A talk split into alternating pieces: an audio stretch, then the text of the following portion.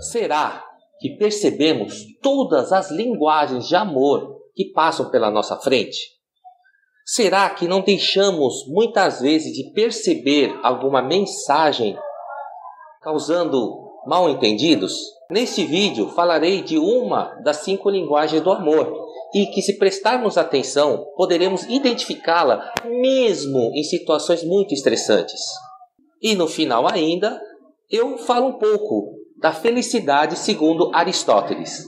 Vocês vão ver que faz muito sentido. Então, cinco linguagens do amor, atos de serviço. Aqui é Sukeiwei, um eterno aprendiz sobre comunicação interpessoal. No livro Cinco Linguagens do Amor, Gary Chapman descreve cinco maneiras características das pessoas expressarem amor e afeto, consciente e inconscientemente. Todos os domingos, Joe prepara um almoço para o seu marido e para os seus filhos, mas já separa uma porçãozinha para levar para sua irmã que mora lá perto. E chegando lá, ela já fala: Marina, Marina, vai comendo enquanto está quente? E eu vou preparar gelatina para você comer a semana toda. E Marina adora gelatina. Ela, cada garfada, cada colherada que ela dá na gelatina, ela lembra da sua infância, das suas férias na praia, do tempo que era tudo tranquilo para ela. E realmente era o comfort food dela.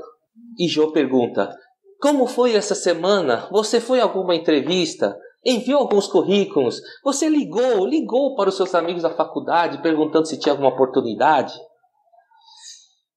Marina estava semanas, meses sem trabalho. E aquelas palavras machucavam tanto, pareciam críticas. E foi misturando com o sabor da comida, foi tirando o sal, o tempero, o gosto. E depois de algumas palavras, ela já não conseguia nem mais ouvir a irmã falar, nem sabia mais o que ela estava falando. Mas Marina, você nem está me ouvindo. Eu estou falando, falando, eu estou preocupada com você, você nem está me ouvindo. E todos os domingos a conversa terminava assim, num ambiente, num clima difícil. E aquela semana não foi diferente. Não foi fácil. Marina não saía da cabeça dela aquela cena, mas ela não estava mais aguentando aquilo. E pensou, pensou, e chegou domingo. E aí, quando o Jô chegou, trazendo pontualmente o seu almoço, ela chamou a irmã: Jô, espera um pouquinho, deixa eu te falar uma coisa. É, você se incomoda bastante toda semana vindo aqui, trazendo o almoço de domingo e fazendo gelatina para o meu estoque. E você sabe que eu gosto de gelatina, você sabe que eu gosto muito. E essa, esse esforço que você faz, eu sei que é uma demonstração de afeto que você tem. E eu, às vezes eu não, eu pareço não perceber. Então eu quero te falar que eu, eu reconheço, eu estou vendo isso, eu me sinto muito amada mesmo por você. E esse reconhecimento, essas poucas palavras né, de reconhecimento, foram suficientes para fazer daquele dia um dia melhor. Aquele dia eles não discutiram. Há muito tempo não, não, não tiveram um dia como esse. Então, quando nós preparamos uma refeição pensando numa pessoa e servimos ela,